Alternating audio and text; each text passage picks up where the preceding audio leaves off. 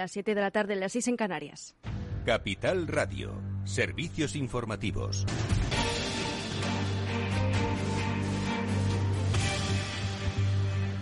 Buenas tardes. El Gobierno aprueba el decreto que elimina la mascarilla en la mayoría de los espacios interiores 699 días después de decretar su obligatoriedad. En todo caso, los cubrebocas seguirán siendo obligatorios en el transporte público, los centros sanitarios, las residencias de mayores, según dicta la norma que entra en vigor mañana, miércoles 20 de abril. En el caso de los espacios de trabajo, serán los servicios de prevención de las empresas los que deberán hacer un informe de riesgos para proceder bien a su retirada o bien para continuar llevándola durante la jornada laboral la ministra de Sanidad, Carolina Darias.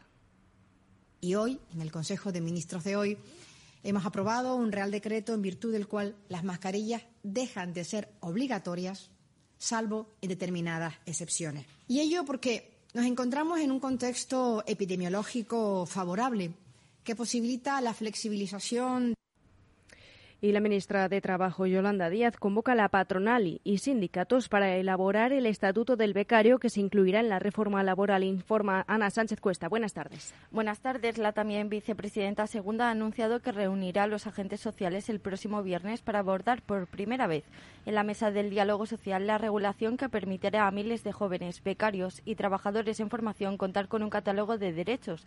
Díaz afirma que hay que emprender en compensación de gastos, dar una serie de derechos en el ámbito ámbito de la seguridad social y evitar fórmulas de falsos becarios que ocupan puestos de trabajo estructurales.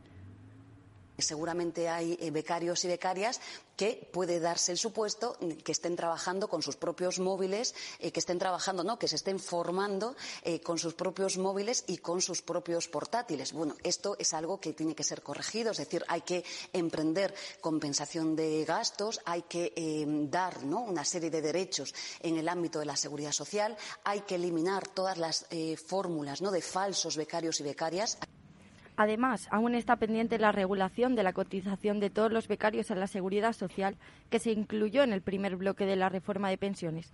La regulación del estatuto del becario, pensada para combatir la precariedad, está incluida en una de las disposiciones de la reforma laboral. Pues gracias Ana Sánchez Cuesta. Y mientras Bruselas sopesa aplicar sanciones al petróleo ruso como parte de su sexto paquete para asfixiar a la economía rusa mientras continúa la guerra en Ucrania, el Banco Central de Rusia advierte de que la economía se hundirá en el segundo trimestre. Todo ello mientras el presidente Putin asegura que las sanciones han fracasado. La gobernadora del banco, Elvira Naviullina, ha señalado que sí han tenido efecto, que han impactado sobre el sector financiero y comenzarán a notarse cada vez más en la economía real. Añade que el periodo en el que la economía ha podido vivir de las reservas se ha terminado y que en el tercer trimestre entrarán en una etapa de transformación estructural cuando se note la falta de suministros. Sin embargo, el presidente Vladimir Putin ha afirmado que la guerra relámpago de Occidente con su política de sanciones ha fracasado la economía rusa se estabiliza, pero que los estándares de vida de los europeos bajan.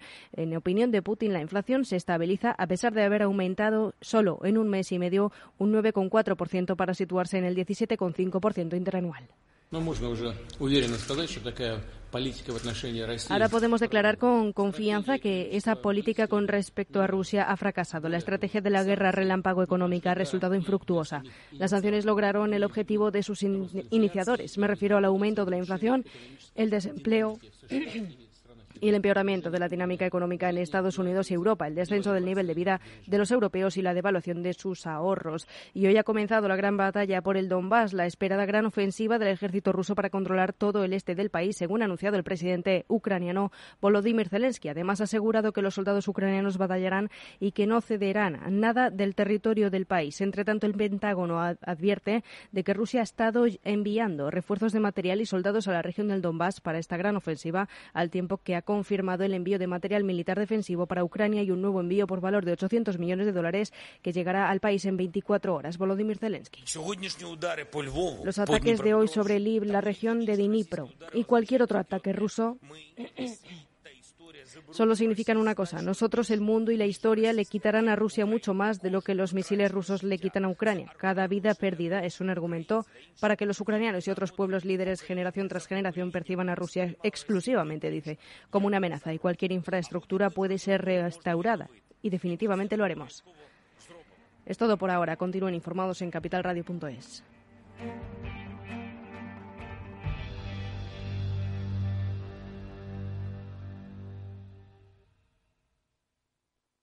En Automatic nos encantan que las acciones sean seguras, sin riesgos. Mira hacia adelante. Invierte en el cuidado de tu cambio automático y rentabiliza con la experiencia del especialista en cambios automáticos. Apuesta por Automatic y obtén buenos resultados. No te la juegues. Automatic.es. Automatic. Reparación y mantenimiento del cambio automático.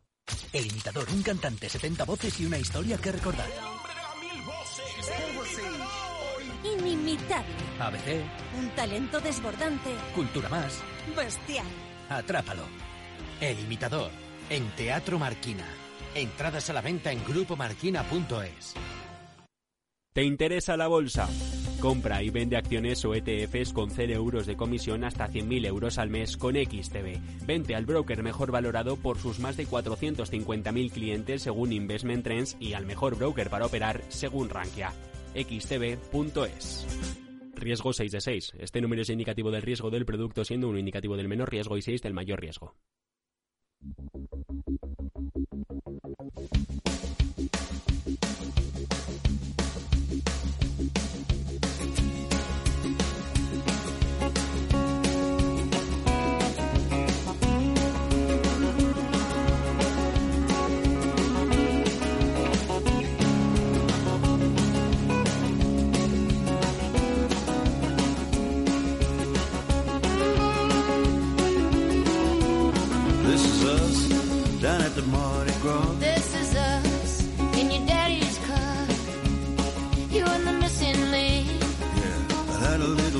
Much to drink now. Too long in the sun. Having too much fun. You and me and our memories. This is us. This is us. Después del trabajo, After Work, con Eduardo Castillo, Capital Radio. This is us. You're walking at the barbecue. Yeah, when we said I do. ¿Qué tal amigos? Buenas tardes, bienvenidos al After Work que ya comienza hoy en Capital Radio. Está Néstor Betancor poniéndonos muy buena música y ajustando estas voces que os saludan y que hoy van a hablar pues de pues de lo preocupante que está la cosa, ¿no? Y no vamos a centrarnos exclusivamente en eh, las previsiones de crecimiento, no vamos a centrarnos tan solo en eh, la inflación, no vamos a centrarnos ni mucho menos todo el tiempo en la deuda, sino que vamos a mirar a dos escenarios que a la larga van a volver a afectar a nuestra vida. A muchas de estas cosas, a la deuda, a la inflación, a las previsiones de crecimiento. Dos escenarios pues que confluyen en nuestro tiempo, un tiempo complejo, un tiempo convulso, un tiempo dramático y sobre los que hemos puesto nuestro foco y de los que pues trataremos de hablar con un poquito más de amplitud que del resto de los temas. Estos dos focos son el puerto de Shanghai y el mercado de los fertilizantes. Sobre este último hablaremos, por supuesto, ahora enseguida con nuestro amigo y experto economista Félix López, pero también haremos una llamada a Lorenzo Ramos. Él es el secretario general de la UPA, de la Unión de Pequeños Agricultores. Ellos están sufriendo mucho desde hace ya tiempo por el encarecimiento del combustible. ¿no? Al final ya no se recoge a mano la siembra. Ya hay tractores que, que lo hacen por ti.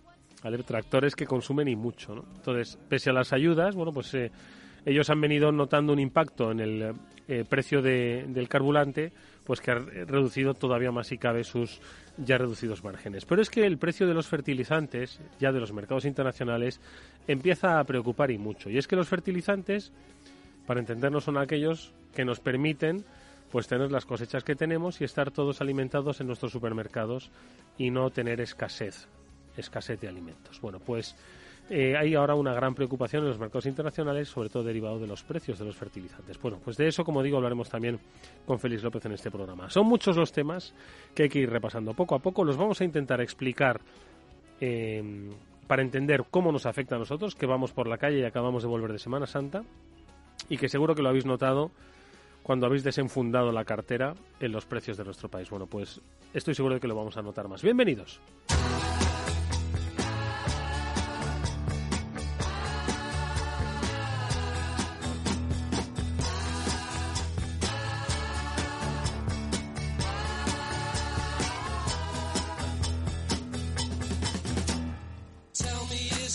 Félix López, ¿qué tal? Muy buenas tardes, ¿cómo estás? muy buenas tardes, muy bien. Vaya panorama que se nos avecina, ¿eh? Sí, bueno, el panorama es malo por todos los lados, ¿no? Una pena desgraciadamente el aspecto bélico de- del asunto, que va cogiendo cada vez un tono más agresivo. Y veremos cómo acaba, ¿no? Veremos cómo acaba, sí. Y derivado de ello, no todo, pero una gran parte, pues, pues está afectando a la economía mundial. Sí, ¿no? Eh, ya venía, es una especie de, no sé si puntilla o una losa más sobre las losas que ya venía soportando la economía mundial y que precisamente un conflicto abierto, dramático, cruento en Ucrania, pues afecta y mucho a mercados entre Rusia y Ucrania, pues afecta a mercados que son ahora mismo precisamente los que más tensionados se encuentran. Estamos hablando de precios de la energía, estamos hablando de el eh, mercado de la alimentación, de los fertilizantes, de la producción agrícola.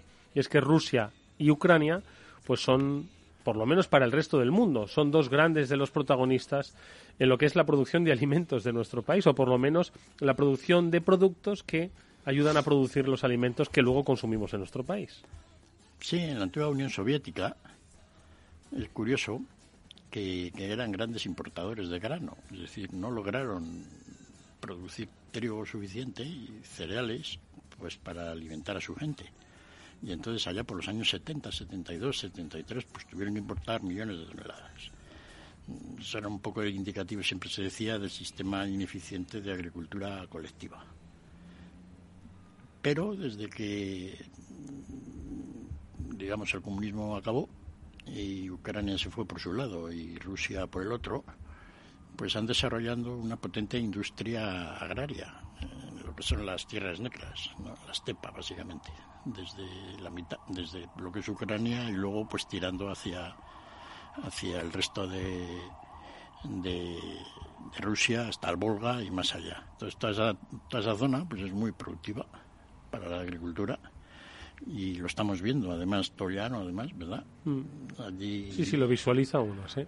uno vi- mira todos los vídeos de la guerra y ves ahí un tanque en medio de ningún sitio, Toriano, no hay un monte, ¿no? algún bosquecillo en alguna zona perdida. Y entonces eso es muy productivo, de tal manera que dan de comer a los rusos y a los ucranianos, los han dado de comer más o menos bien, y con una capacidad excedentaria notoria. ¿no? Ya Ucrania había sido eh, en el siglo XIX, justo después de las guerras napoleónicas, cuando Napoleón pues hizo un poco de, bloqueo, el bloqueo continental que dio lugar a la invasión napoleónica a Portugal y a España, pues para que precisamente no hubiera comercio americano, etcétera, ni Europa con Inglaterra o con el continente. Y entonces necesitaban grano que empezaron a conseguir en la zona de Odessa. ¿No? ¿no? Y Odessa durante unos años, los años 10, 20 hasta el año 60 o 70, fue una potencia mundial de grano. Y cogió ese tono de ciudad, digamos, moderna, moderna del siglo pasado, quiero decir, pero, pero de gran porte, ¿no? Bueno, luego aquello con el comunismo, pues todo se deterioró, pero luego ha vuelto a coger un cierto tono, ¿no? Y claro, sin grano ruso y sin grano ucraniano, pues la gente que compra el grano, que no está muy lejos, ¿no? Pues básicamente la gente de Medio Oriente, los que más, los egipcios, pues tienen un problema. Ahora vamos a hablar eh, del mundo del cereal, del fertilizante, de la producción de alimentos, ¿vale? Eh, pero antes, déjame que salude a Chimo Ortega, le tenemos ya conectado en remoto. Chimo, ¿qué tal? ¿Cómo estás? Buenas tardes.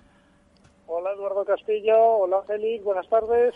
Chimo, un placer que te incorpores porque yo apuntaba que había dos grandes temas que hoy me gustaría tratar con, con vosotros, ¿no? Un análisis eh, eh, geoeconómico de, de lo que está ocurriendo, por un lado, en el mercado de los fertilizantes, que ahora lo veremos, repito, con Lorenzo Ramos, el secretario general de UPA, de la Unión de Pequeños Agricultores, y por supuesto con los análisis, ¿no? De, de, de un mercado que conoce muy bien Félix. ¿eh? Me contaba antes eh, fuera de micro que lo conocía y lo conoce bastante bien al dedillo y cómo esto puede al final impactar en la producción de alimentos. Y dos, el puerto de Shanghai. Hace apenas mes y medio estábamos los tres hablando del colapso que hay en el puerto de, de Los Ángeles cuando nos encontramos que Shanghai, pues uno de los puertos más importantes del mundo, si no el más importante del mundo, diría yo, pues se está viendo afectado por los eh, cierres perimetrales y restricciones que si uno ve en redes sociales parece de ciencia, de película de ciencia ficción, que se están produciendo a propósito de la oleada que se está viviendo en la ciudad eh, por el COVID. Entonces, no sé, Chimo, si tú has visto algo de lo de Shanghai, si la industria del automóvil al final, componentes, eh, que parecía que lo de los semiconductores que hablamos la semana pasada se estaba empezando a medio arreglar. Yo no sé si esto del puerto, ¿has empezado a oír algo en tus mentideros del automóvil? Sí, no, lo que he oído mis mentideros del automóvil es tan claro como que ya están empezando a cerrar fábricas. Primero han sido esta vez la de vehículos industriales, ¿vale? Eh, aquí en España, por ejemplo, Ibeco ya ha anunciado un ERTE por falta de piezas eh, que han venido, de, que vienen del puerto de Shanghái. Otra marca que se está viendo muy afectada y hoy se daba un, un auténtico batacazo en bolsa es el grupo Stellantis. Y decíamos, bueno, sí, en Rusia es verdad que tenía una fábrica, pero que era muy pequeñita y de vehículos de furgonetas. Tampoco justificaba ese batacazo en bolsa, pero con un análisis un poco más profundo, eh, el batacazo ha sido eh, el puerto de Shanghái, que no hay componentes para fabricar. Y aquellas empresas que sean más dependientes de esos componentes de la zona tecnológica de China, pues van a tener muchos, muchos problemas y vamos a ver cierres en los próximos días, igual que vimos con los semiconductores o con los primeros cierres por la pandemia. O sea, vamos a ver cierres de ERTE y cierres de fábrica porque no va a haber piezas Y- eh, por el colapso del puerto de Shanghái, exactamente. Y luego, escucho una cosa, vamos a ver reproducido como el- el- la segunda ola de lo que ocurrió pues con el confinamiento, ¿no? Que se paró la producción, ¿no? Y luego pues cuando se quiso poner en marcha nos encontramos con una crisis de suministros, cuando la demanda pues se vuelva a recuperar, ¿no? Exacto. Pensar que hay una demanda en España, eh, o sea, unas compras realizadas, señalizadas en los concesionarios y vehículos no entregados de unas 300.000 unidades. Entonces, eh, si esto, si el cliente sigue yendo al concesionario porque quiere cambiar el coche, muchos porque tienen necesidad, otros porque les apetezca, me da igual, y, y sigue sin llegar coches al concesionario, y ahora los pocos que empezaban a llegar, que parecía que íbamos a, a, no sé, a final de año, a más o menos estabilizar los pedidos, pues va a ser que no. va a ser que no, porque va a volver a pagar las plantas y a no llegar coches a los, a los concesionarios, con lo cual volvemos un poco, lo de Shanghái está asustando y mucho a la industria de automoción porque Ole. hay mucho componente que llega del de Shanghái. Bueno, y hablamos contigo de la industria de la automoción. Si hablásemos de otros sectores, estaríamos otra vez echándonos Igual. a, a temblar. prácticamente esta mañana lo extrapolábamos y prácticamente es lo mismo en cada uno de los sectores industriales de, de este país y de Europa. Todavía no nos eh, parece que ahora ya eh, los, los grandes dignatarios de las empresas están empezando a darse cuenta que la zona segura es, Europa para, los mercados europeos, es Europa, Europa occidental, nuestra parte, porque ni siquiera ya empieza a haber confianza en mercados como Polonia o que pueden ser más inestables y que eran grandes gigantes, por lo menos en la industria automóvil, y ya no hay tanta confianza en esos mercados con lo que está pasando, con lo cual, pues bueno, no sé, la verdad es que pinta mal lo del puerto de Shanghái, tanto hablar del puerto de Los Ángeles, Félix, y ahora nos pinta mal el puerto de Shanghái porque no pueden salir barcos. Oye, con, con, con todas estas crisis que estamos viendo, ¿quién necesita a los cuatro jinetes del apocalipsis? Están, ya se han quedado desfasados. Madre mía. Mira, eh, yo lo, lo hacía una broma con, con un secretario de Estado hace poco en la radio y decía, mira, la tormenta perfecta era perfecta y luego llegaron más cosas y más nubarrones y cada vez es más negro y la tormenta ahora tiene más rayos eléctricos y ahora está el confinamiento de Shanghái que ya avisamos hace unos días en su programa y en el mío que iba a traer consecuencias. Eh, Félix nos lo dijo y, y mira, el primera vez que no salen los barcos. O sea, lo que se ha podido producir, porque hay muchas plantas cerradas que no están produciendo allí, pero lo que se ha podido producir tampoco se puede sacar, con lo cual, pues la gran dependencia que tenemos de esos mercados y que se ha demostrado que no era todo tan fácil, pues nos está trayendo muy malas consecuencias Eduardo Castillo. Bueno, vamos a hacer una lectura en positivo. Igual nuestros hijos trabajan en nuevas fábricas aquí en España, construyendo No cosas dudes, que necesitamos. No lo dudes. Por lo menos en mi sector, y te digo que hay otros sectores industriales que trabajo menos pero conozco, eh, hay mucha relocalización, como están llamándole, pendiente porque porque han visto que un susto en una parte del mundo que no controlas y solo ha sido por el bajo coste, posiblemente eh, puede traer muy malos resultados empresariales. Félix, estabas escuchando atentamente a Chimo. Vaya historia, que ya lo, adelantábamos efectivamente, eh, que ya está empezando a impactar. Esto es eh, Efectos de la Pandemia 2, la segunda parte, la, pe- la Sí, segunda, lo la único segunda que- película. Chimo iba lanzado y ya al final ha dicho que esto puede tener efectos malos y malos resultados empresariales. Pero ya quedamos que la falta de chips y la falta de componentes pues va a hacer que las empresas de coches ganen más. Pero cuidado, Félix, que Ahora cambia. No, to- no todo el mundo compra en Shanghái. Ya. ¿Vale? entonces- Estamos diciendo que Stellantis va a estar muy afectado, ¿vale? Es más, ya hay quien, quien duda de su proyección de futuro eh, y otros menos. Bueno, en- Entonces, en ya no cualquier caso-. En cualquier caso, la, la- la- la- la- la- eh, la escasa oferta de vehículos coordina, digamos, la escasez a todos los fabricantes de vehículos del mundo, suben los precios y es el momento, Exacto. digamos, de... Pero efectivamente a unos les puede afectar más que a otros, ¿no? Y se está notando en todo. Fíjate el, el precio de los coches de segunda mano. Cuéntanos un poco. Exacto. Está disparadísimo, pero acuérdate, y, y esto lo he aprendido de ti, que cuando me dijiste van a ganar mucho más dinero, yo es que aprendo mucho de Félix, lo reconozco, van a ganar mucho más dinero, y yo te decía, pero Félix, si no van a vender, van a ganar mucho más dinero, pero es que ahora... Eh, ¿Por qué? ¿Por aquellos, parte- perdona, por aquellos que tienen necesidad de cambiar de coche de manera no, urgente porque, o qué? porque lo que han producido lo han vendido más caro y Félix tenía razón y el 2021 ha sido, eh, el 2020 fue un gran año para las automovilísticas y el principio de 2021 a resultados económicos no está siendo malo, a resultados de mercado sí. Pero es que aquí no todos se van a ver afectados por iguales, entonces ya no va a ser esa sintonía unánime de mercado en la que todos están perjudicados y la cuestión es subir precios, sino que va a haber quien va a poder jugar con otras armas. Entonces, la, la empresa media mundial fabrique donuts o coches, ¿no? Las metemos todas en un paquete, y entonces ganan más o menos el 10% de las ventas. Unas más, por Microsoft más, y si eres un hotel menos, o macro menos. ¿no? Todos esos estudiantes de MBA que estáis ahora, ¿vale? Habéis llegado a esta conclusión, ¿de acuerdo? Preparados. Preparados, ¿eh? Un 10%. Un 10% de... Entonces, si los precios de venta de una empresa aumentan un 10%, pues los beneficios se doblan. Porque ganabas 10 y ahora ganas 20, ¿no?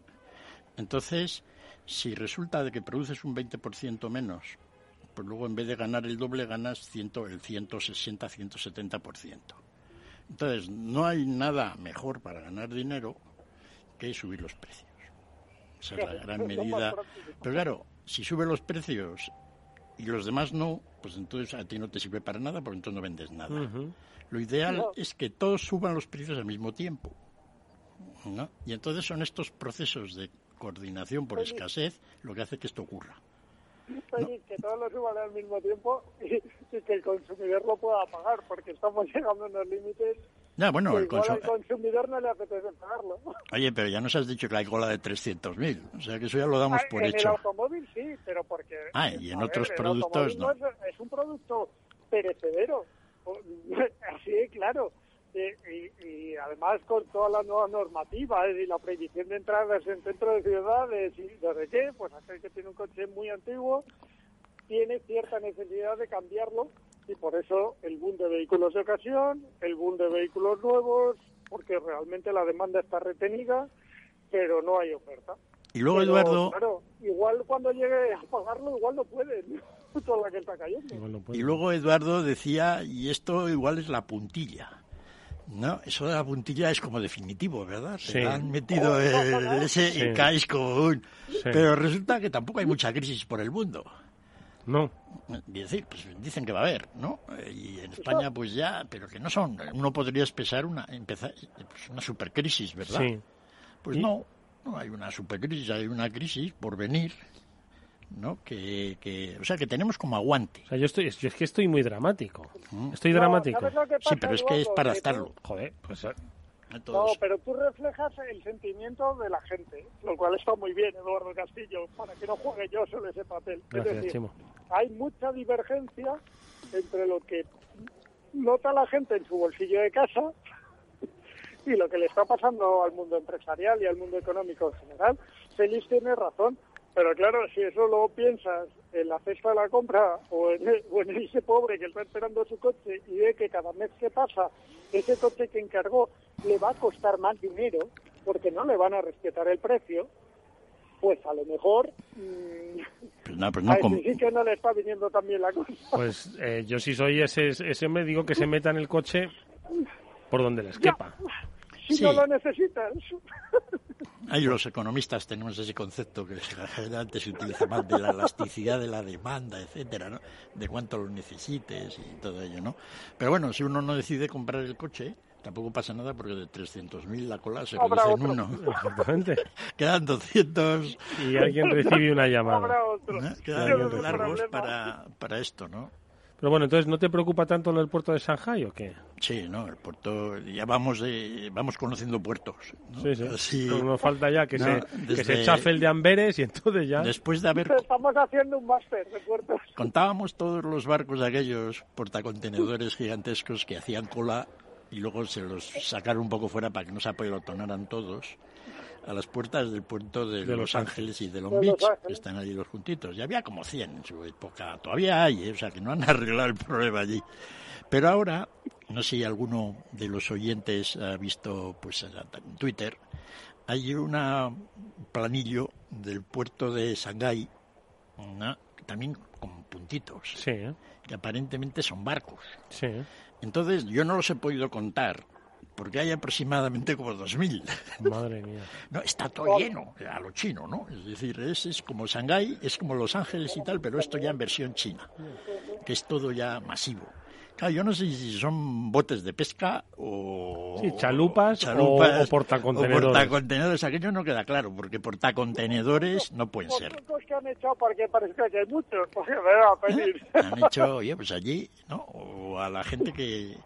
Entonces es, un, es, un, es una foto, bueno, una foto no, es un plano del puerto de Shanghái, desde el puerto antiguo en la desembocadura del Yangtze hasta la zona del puerto nuevo al sur de Shanghái, que han hecho allí un puertazo en medio del mar, ¿no?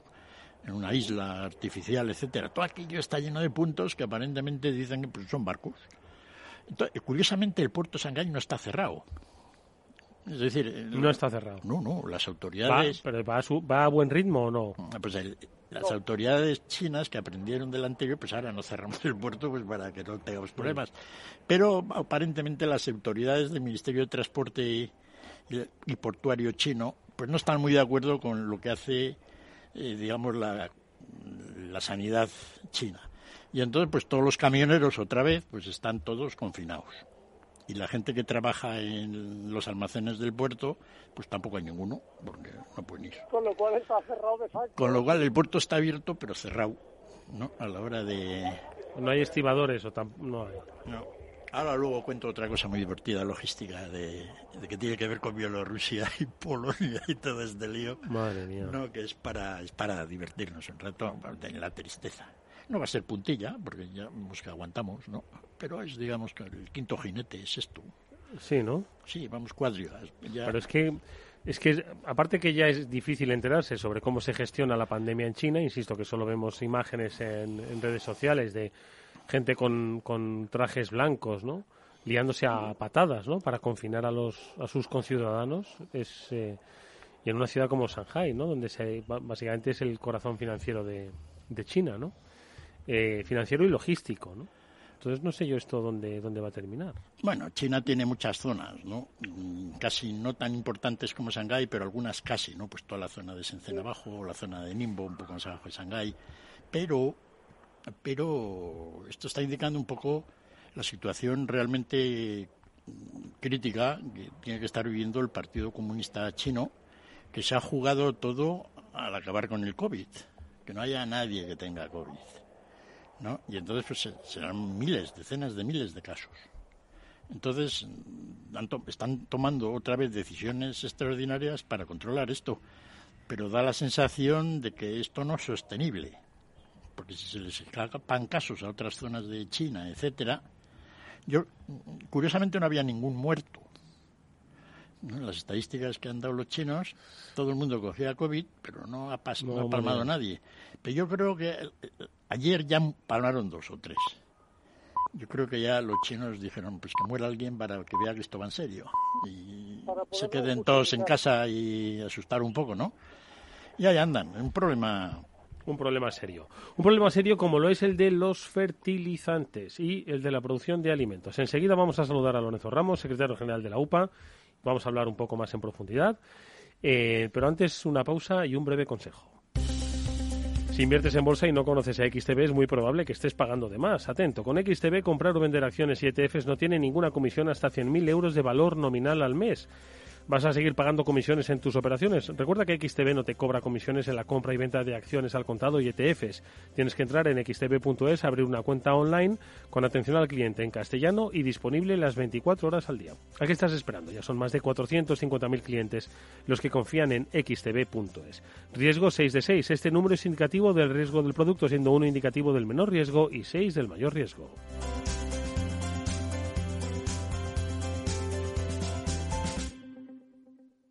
After Work con Eduardo Castillo. ¿Qué es ir más allá?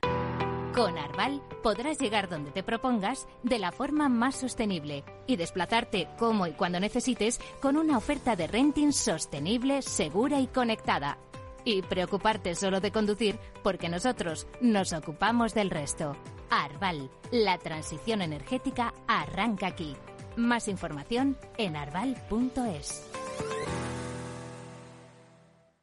Finanbest, ganadores del premio del diario Expansión a la cartera de fondos de inversión más rentable en 2021 en categoría conservadora. Finanbest, cinco estrellas Morningstar para nuestro plan de renta fija mixta. Finanbest, gestor automatizado líder en rentabilidad por tercer año consecutivo. Finanbest, tú ganas.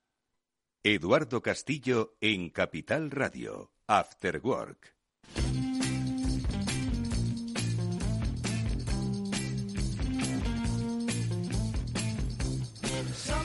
Bueno, pues estamos hablando con Félix López, con Chimo Ortega. Enseguida saludamos a Lorenzo Ramos, secretario general de la UPA. Esta mañana yo compartía con Félix, eh, quizás por eso me he venido tan dramático hoy, un tuit.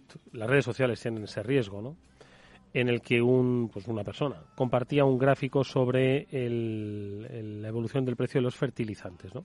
Decía, el coste de los fertilizantes continúa su trayectoria hacia la estratosfera. Y es cierto que apuntaba un gráfico como mm, la, finales de año 2021, principios de año 2022, pues estaba disparado, eh, entiendo que por tonelada, ¿no? Entonces, eh, ¿qué te ha parecido el gráfico? Porque lo he compartido contigo y me decías, efectivamente. Bueno, es un gráfico de esos de, de- que lo llaman de jockey, de palo de hockey, ¿no? Que va subiendo poco a poco y de repente hay un subidón hacia arriba tremendo, ¿no?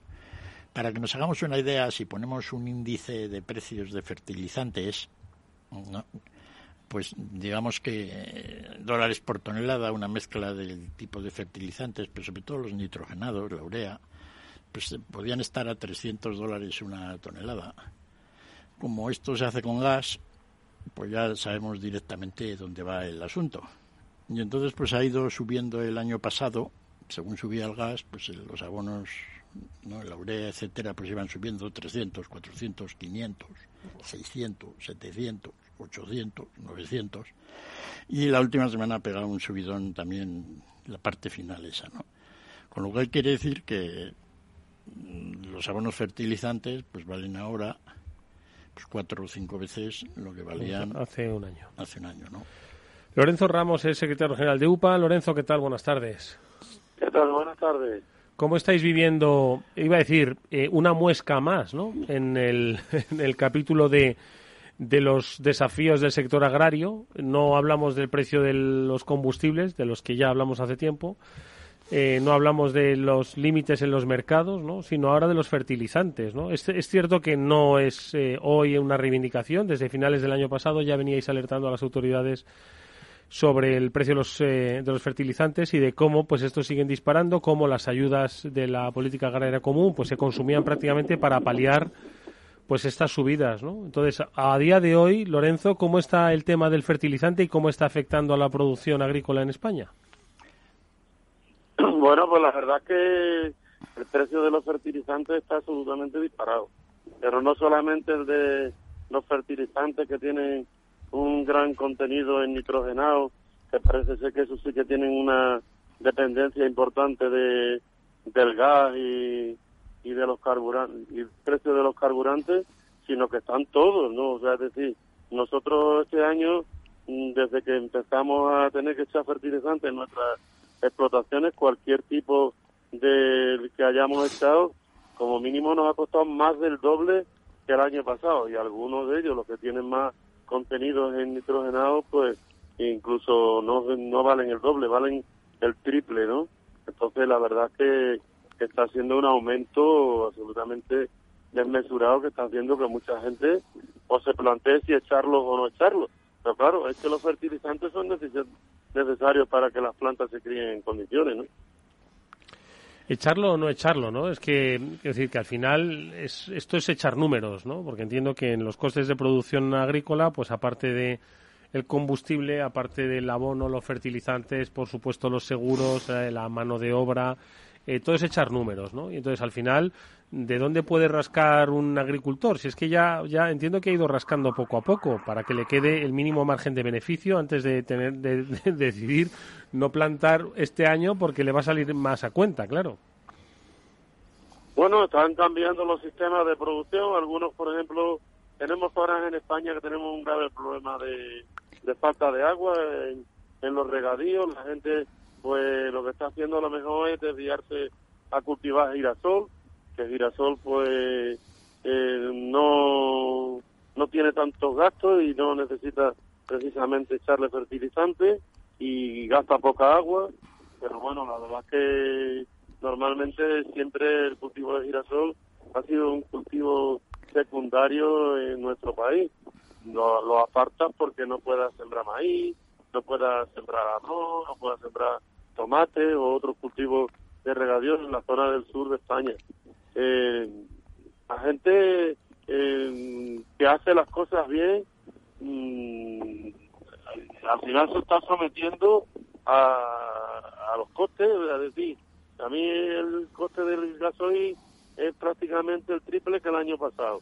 El, los fertilizantes, como te he dicho, yo he echado pues un complejo y ahora estoy echando ya productos nitrogenados porque ya los necesitan para el desarrollo, la producción de fruta que yo tengo y me están costando el doble, el triple, pero lo tengo que hacer porque tengo una cosecha y, y tengo que intentar sacarla adelante.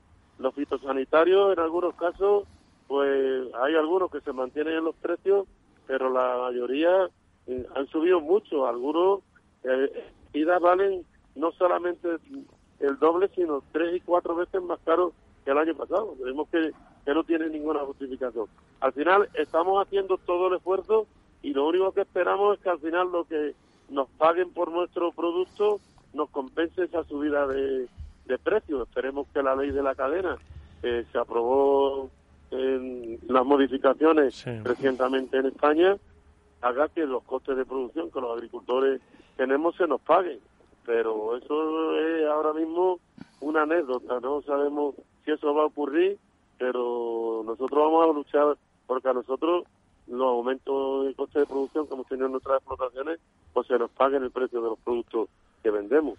Esa sería la solución. Oye, Lorenzo, dices que además que el problema añadido del, del agua y se está racionando el uso del agua pues en zonas de regadío, tú lo has dicho, arroz, tomate, maíz, esto obviamente va a afectar a la producción. Entiendo que esta producción va a afectar también a los precios, ¿no? Eh, vamos a ver, eh, pues, no sé, escasez, escasez de algunos productos, pero sí, obviamente, incremento de, de algunos, eh, pues, que son, pues eso, desde los propios frutales de verano, que no, que muchos son también de regadío, vamos, por no decir todos. Y vamos a notar esto en la cesta de la compra, Lorenzo, en el corto plazo. Bueno, en el tema del frutal de verano, además, sabéis que hemos tenido hace un par de semanas una helada tremenda en el Sí. noreste de, España, en Cataluña, Aragón, la comunidad valenciana, parte de Murcia, donde se arrasaron, según los datos de Agroseguro, más de 36.000 hectáreas que han quedado prácticamente aniquiladas. O sea, es que la verdad es que tenemos una dependencia de la climatología tremenda, ¿no? Con lo cual no sabemos qué es lo que va a ocurrir en el resto de zonas donde pues de momento parece que sí que va a haber una, una cosecha normal. En, el caso de producciones de, de las zonas de regadío de la cuenca del Guadalquivir y de, del Guadiana, pues cultivos como, como el arroz, pues se van a ver muy perjudicados, porque prácticamente no se van a poder sembrar.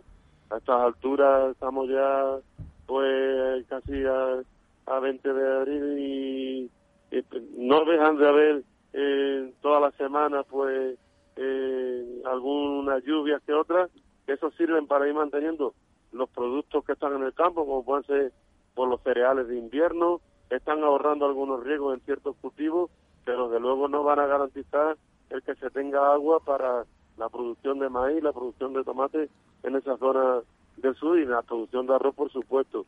Nosotros creemos que no tiene que haber problema de desabastecimiento o encarecimiento de los productos, porque se encarecen muchas veces, como ha ocurrido en estos últimos tiempos, pero los agricultores y los ganaderos, desde luego, no están percibiendo en ningún momento ese aumento de, del precio que están teniendo los consumidores. Sí, sí. Al final tú lo has dicho, que la cadena afecte a todos por, por igual eh, y bueno, pues que de alguna forma la economía funcione como teóricamente en los libros funciona. Una cosa rápida, eh, al cielo no cabe nada más que encomendarse, ¿no? Pues para que no haga frío, para que llueve. Pero al resto de los mercados, obviamente, pues eh, son causa directa de acciones económicas.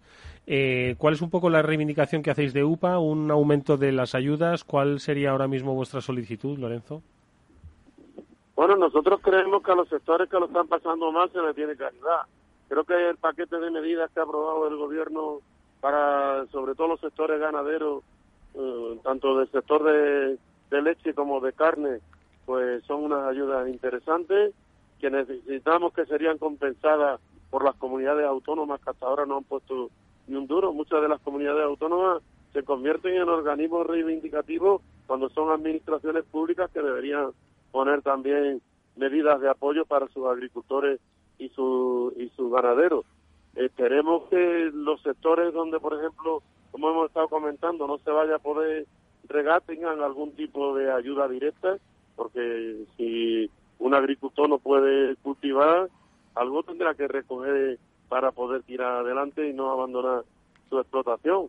Pero en cualquier caso, nosotros tenemos mucha fe en la ley de la cadena alimentaria, hemos sido eh, firmes defensores, hemos estado peleando porque se incluyeran esas indicaciones que se aprobaron a final del año pasado y creemos que al final la ley de la cadena alimentaria se tiene que cumplir en nuestro país, que se le paguen a los agricultores por encima de lo que de lo que cuesta producir. Las leyes están para cumplirlas, nosotros como agricultores y ganaderos cumplimos todas las leyes que nos afectan en cualquier tema, bien sea con temas de relaciones laborales, bien sea con temas relacionados con la los cumplimientos de las medidas medioambientales que nos dice la política agraria comunitaria y la y la reforma de la ley de la cadena alimentaria debe cumplirse a rajatabla y a quien produzca se le tiene que pagar como mínimo los costes de producción. Esperemos que eso sea así, que se cumpla. ¿no?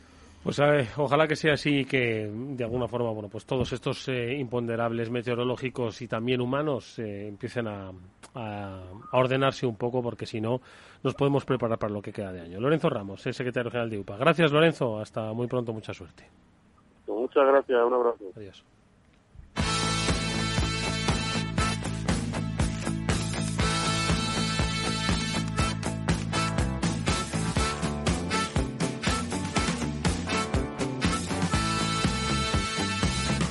Bueno, pues eh, yo iba aquí apuntando, no sé cuántos jinetes del apocalipsis ya llevo aquí. Tengo una, tengo aquí un, un batallón de caballería ya. Sí, tienes a todos los apóstoles a caballo. Va a haber que sumar fariseos que Sí. se suban a caballo, porque de verdad, ¿eh? lo que está cayendo. Sí, ya cuando hablaba de la helada, ya dijo, no, poniendo cosas una encima de otra. Ah. No. Yo la verdad es que recuerdo de joven, pues, mi vida en el pueblo, cuando iba a verano con mis tíos, ¿no? Les ayudaba allí a... Y efectivamente, la vida del campo, pues es... Depende mucho del clima, ¿no? Y de un año para otro, pues las cosechas eran buenas o, o eran malas. Curiosamente, como ha subido mucho el precio del aceite de girasol, los agricultores que son rápidos, pues empiezan a, a producir girasol. ¿no? La crisis girasoliana ucraniana, pues de alguna manera termina produciendo que haya ese, digamos, cambio de cultivo, ¿no? En España. Chimo, eh, sigues por ahí, ¿verdad? Sigo, sigo. No, vale, no, que digo como... Pero es que os oía un poco mal y no sabía si Félix había acabado o no, pero yo sigo aquí contigo. Oye, no, No, yo decía, a ver, que es que, exacto, heladas, eh, ha caído pedrisco en algunos sitios. Yo, no os lo vais a creer, pero este fin de semana he estado en la Sierra de Madrid, ¿vale? Y, el tiempo maravilloso que ha hecho se vio turbado durante dos horas por la gran tormenta. O sea, pero llovía como si se hubiera acabado el cielo. Yo creo que es que me seguía a mí la nube, porque era imposible. Pero vamos, eh, no está... A ver, es que el clima tampoco está ayudando. Ni está haciendo la temperatura que debe hacer cuando la debe hacer, ni lloviendo como debe llover. Estamos... ¿Os acordáis todas las inundaciones que hemos tenido este año? Todos los campos anegados que ha habido. Todas las cosechas que se han perdido. Y es que al final nada contribuye. No, efectivamente, no estamos teniendo. No, y luego, esto, aparte de los problemas que podemos tener aquí localmente, pues mm, los mercados agrarios básicos de grano, oleaginosas, etcétera, pues son mundiales, ¿no? Y de alguna manera, pues, pues lo que escasea en un lado, pues termina afectando a todos, ¿no? ¿Qué tendrá que ver la potasa con el nitrógeno?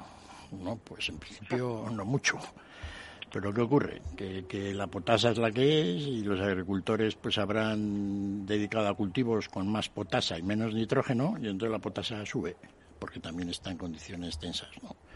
Es decir, que, que, que todos los precios de alguna manera pues tienen una relación y según se puedan ir sustituyendo en la cadena de producción, pues lo que no me queda a mí muy claro es cómo mm, estas expectativas que se tienen de cómo se va a poner en marcha pues que se cumpla con la cadena esta de producción y los agricultores reciban el precio justo, la aplicación práctica de todo ello se me escapa. Quizá también no tengo mucho conocimiento del tema, salvo que todo lo que tiene que ver con la formación de precios, pues es una cosa que me, me gusta, ¿no? Y entonces el ver cómo puede esto de alguna manera, porque fijaros un agricultor, ¿no? Siempre se ha dicho, mm, oye, vendes un kilo de tomate a 30 céntimos y en la tienda está a 2 euros. No, pues oye, pues que si lo vendes a 40, pues ha subido 10, pues que estuviera en la tienda a 2,10. ¿no? De tal manera que el agricultor ingresa un 33% más. Ese digamos, es un poco el tema agrario. Pero no, de alguna manera, o el precio del tomate se va a 2,50, sin ninguna razón aparente, salvo la formación de precios peculiar que tienen los productos agrarios en casi todo el mundo y de alguna manera eso hace que el consumo caiga y luego el consumidor, pues, el, el- digamos, el productor tampoco pueda re- recuperar los precios que habían subido, ¿no? Entonces es un problema, el problema de la formación de los productos agrarios en todo el mundo realmente misterioso. Porque mm, llevamos ya décadas, decenas, ¿no? Desde Moisés casi, ¿no? Con esto de los precios, las cosechas Sí. y dándole vueltas Sí, sí, sí. en casi todos los cultivos. No solo los cultivos estos que nos afectan ahora, de los cereales y tal, sino, pues, oye, los productos, digamos, el café, el cacao, cosas, digamos, que nos vienen todas de fuera, ¿no? Sí, sí, a- sí, a la agricultura, el, el- el tema de la, la cadena de suministro y la aparición del intermediario es posiblemente lo peor que le haya podido ocurrir en, en su historia. Pero es que si no hay intermediarios, Ya. tampoco la gente. Ya, ya, no puede acceder, ¿no? ya, Es sí, decir, es así. ese es el problema. Es Sí, decir, sí, que sí. visto objetivamente desde fuera, pues Sí, todo el no mundo puedo hace una vivir labor Sí, sí. razonable, ¿no? Y le puedes decir, oye, pues si tanto se gana de intermediario, ¿por qué no lo haces tú? ¿Por qué no intermedias? Sí. Eso se le han dicho siempre a los agricultores. Bueno, pues ya montaron cooperativas, montaron de todo un poco para solucionar este problema y en, en algunos aspectos pues lo han ido solucionando. Pero la crisis, de, no, la- el razonamiento de echar siempre la culpa a los intermediarios no tiene ninguna lógica. Porque la alternativa es porque no lo haces tú. ¿no? Y entonces se ve que hay algo que es estructural No tiene nada que ver con maleficio de intermediario, sino que hay algo que hace que funcione mal. Y hay muchas industrias que tienen malos funcionamientos estructurales, ¿no? que hacen que pues todo el mundo perdiera dinero.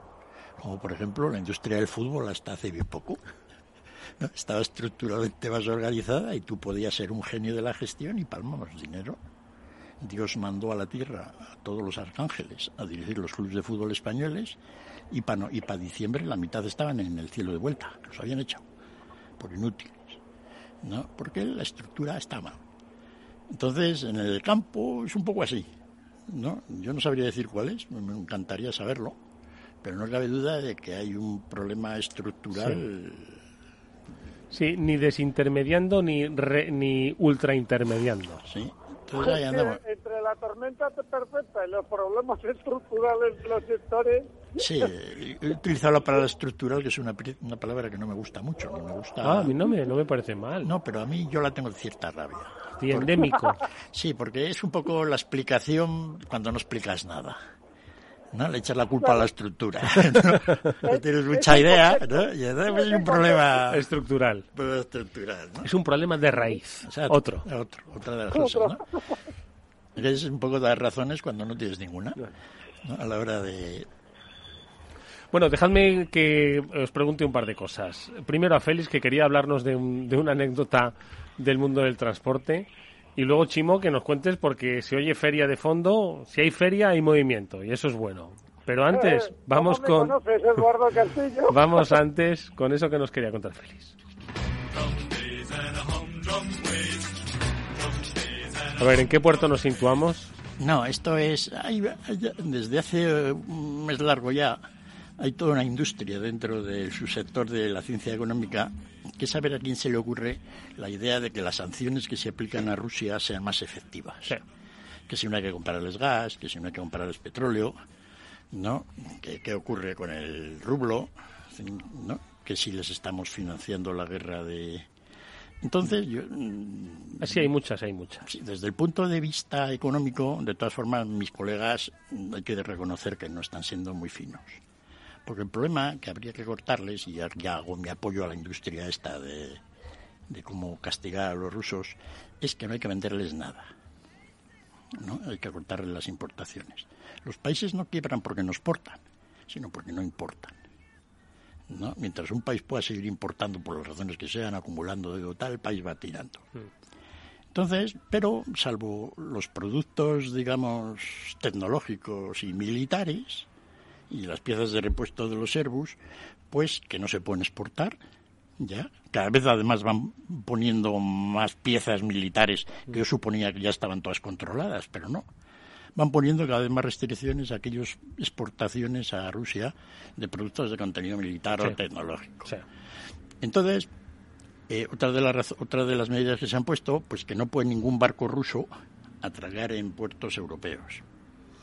Y entonces los polacos y, y otra serie de países, lituanos, etcétera, que son los primeros, pues también pasa lo mismo con los camiones de Rusia y de Bielorrusia.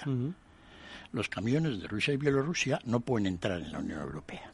Polacos están allí, pues no, Pues pasa no pasan por ahí. Entonces ya sabes esta cosa simpática de la reciprocidad ¿no? en relaciones internacionales. Entonces a los bielorrusos se les ha ocurrido la genial idea de que entonces no puede ningún camión de Europa entrar en Bielorrusia. Vale. Y entonces ahora lo que yo proponía de un bloqueo de las exportaciones totales a Rusia ya ocurre. Como no pueden ir camiones, aviones tampoco, Pues entonces. pues ya está todo bloqueado. Todo bloqueado. Y a Rusia no están llegando camiones porque Bielorrusia los está bloqueando. Exacto. Entonces, ahora ya, si realmente ocurre el bloqueo de transporte de carreteras que estoy comentando, pues eh, ocurre que, que ya no va a haber comercio. Y entonces Rusia lo va a pasar realmente mal. Entonces, la gente del transporte, que como los agricultores son gente, pues enseguida de rápido ojo, ¿no? Donde está el dinero, pues han dado cuenta de que en Kazajistán, ¿no? Pues hay camiones, se pueden registrar camiones y que los kazajos, que son buena gente, pues pueden pasar por Rusia y por Europa. Y entonces me da la impresión de que dentro de un mes todos los transportistas que haya por Europa van a ser empresas kazajas. ¿no? Si no hay alguna limitación al transporte de carretera. Madre mía. Esto es todo lo que ocurre. Yo, Madre lo- mía. yo estaba viendo las derivaciones de todo esto y me estaban dando una risa. Se lo digo yo, ¿eh? que nuestros hijos van a trabajar en la fábrica que se va a volver a abrir en Linares de la Santana Motor. Chimo, va a pasar eso. Y estoy convencido. que a mí es una palabra que no me gusta, la de relocalización, pero va a pasar.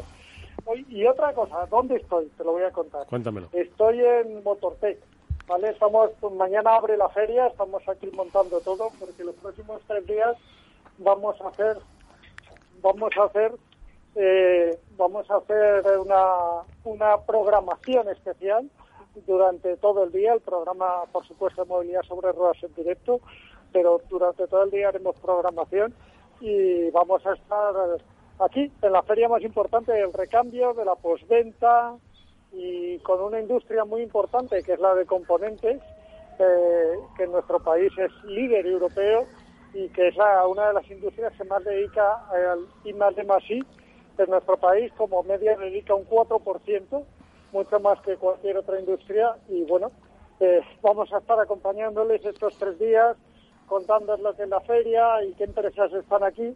Y estamos aquí organizando todo y por eso me has pillado con estas, ya sabes cómo es. Estamos en el tema, ya sabes cómo es eso, que de vez en cuando te suben la música, te la bajan. Se oye, se oye el eco de IFEMA, ¿eh? conocemos el eco de IFEMA. ¿verdad? Es el eco de IFEMA de un montaje que está probando cosas y por más que me he escondido para que no estén los ruidos del montaje, la música es imposible de... Oye, Chimo, pues con evitar. suerte, con suerte eh, vais todos sin mascarilla a partir de mañana, ¿eh? Pues no lo sé, fíjate, es una de las dudas que están por los pasillos aquí, si vamos a ir con o sin mascarilla, no lo sé. Todavía no te lo sé decir. Bueno, pues nada, que, que sea como la gente quiera, pero que sea, pues eso, de libre elección, ¿no te parece? ¿eh?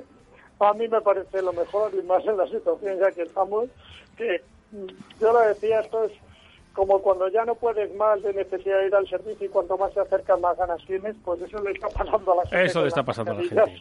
Chimo, la. Toda la suerte del mundo para Motortec. Allí va a estar Capital Radio, allí va a estar eh, Movilidad sobre Ruedas, programa de Chimo Ortega. Os seguiremos con atención los próximos tres días desde IFEMA, Motortec. Gracias, Chimo. Cuídate mucho, amigo. Un fuerte abrazo. Gracias, Eduardo. Un abrazo muy fuerte a los dos. Félix, que muchas gracias. Gracias a ti, un abrazo a Chimo, que está allí mo- movilizado. Y a los oyentes que no se preocupen mucho.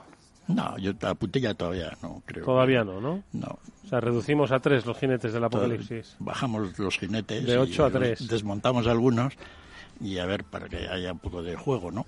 Pero si hay un poco de suerte, la guerra es fundamental, ¿no? Pero si, pues oye, el coste de la energía bajaría y, De verdad, te lo digo. ¿no? y podríamos un poco No, no, es, es terrible. tener la barra para más barato. Es, es terrible. No, aquello de lo que hablábamos, pero sigue todo igual, ¿eh? Sigue Sí, todo sí. igual. Como decía que lo decía Julio, la vida sigue igual. Hasta mañana. Hasta mañana. Adiós, señores. Hasta mañana. Adiós.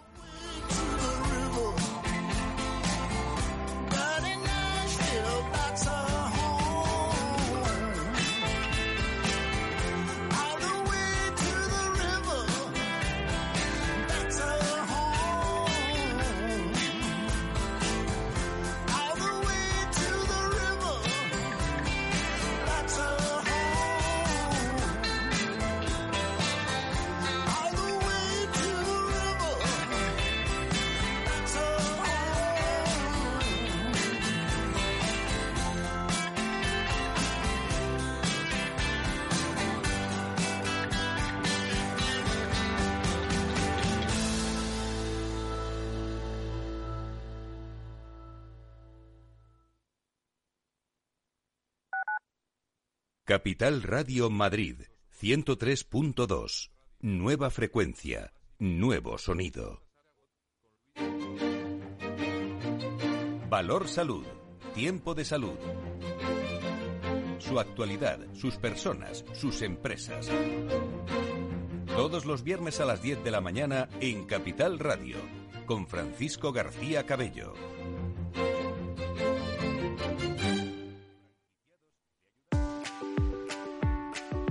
Este año está siendo más seco de lo habitual. Las últimas lluvias han ayudado a almacenar agua en los embalses madrileños, pero no debemos confiarnos. Por eso, desde Canal de Isabel II nos recuerdan la importancia de hacer un uso responsable y eficiente del agua. Cada pequeño gesto cuenta, porque la lluvia es muy suya, pero el ahorro es muy nuestro. Cuidemos el agua.